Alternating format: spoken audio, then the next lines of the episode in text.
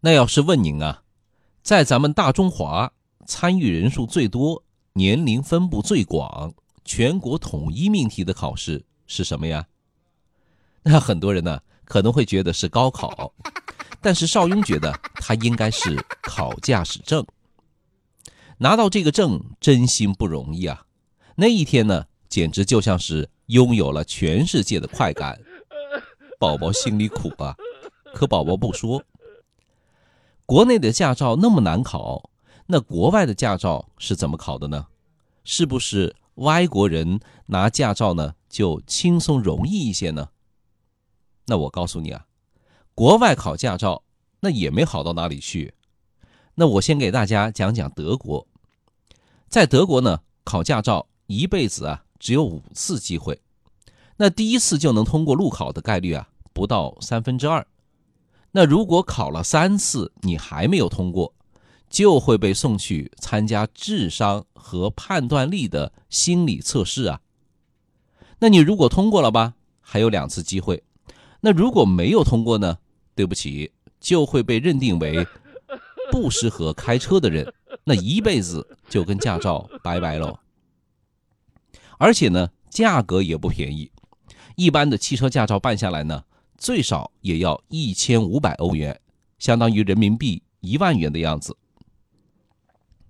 那德国啊有次数的限制，那有些德国佬呢就会跑到英国去考。英国虽然没有次数的限制啊，但难度是特别高，号称。全世界驾照考试最难的国家，驾考一次通过率只有百分之四十二。那有几个事例呢？给小伙伴们讲讲。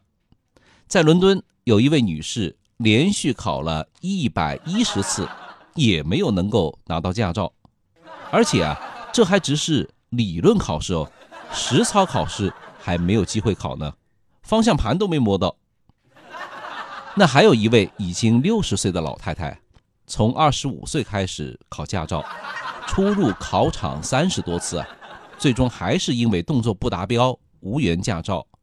说起来都是泪呀。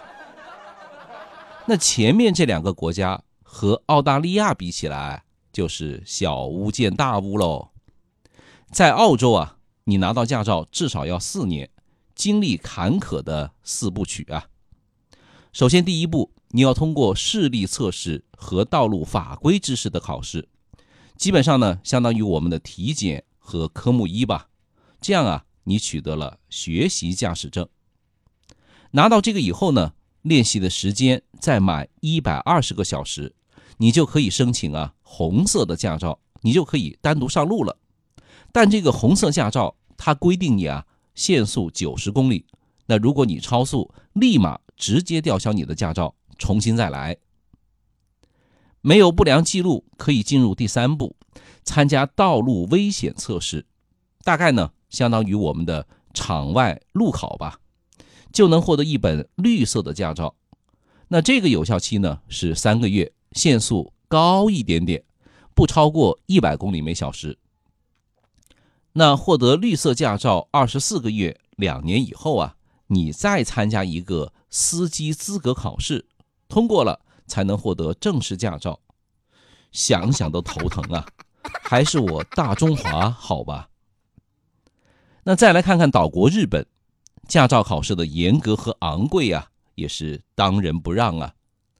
先要在驾校练上六十个小时，拿到一张结业证书，才能去参加考试的。那如果考试不及格呢，又要重新回炉，在驾校啊。再学一遍，所以啊，岛国的驾校都是可以提供住宿的，学员呢吃喝拉撒都在学校里面，而且啊，价格也不便宜，通常呢要人民币一点五万到两万元不等的。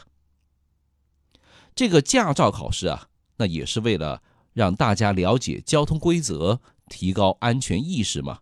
上路之后呢，不要给自己和他人添麻烦呢。关注一下我们的微信公众号“邵雍说交通”，开车、用车、养车的好帮手。在拿到驾照之后啊，一定要记得谨慎驾驶，安全出行啊！关注一下哦。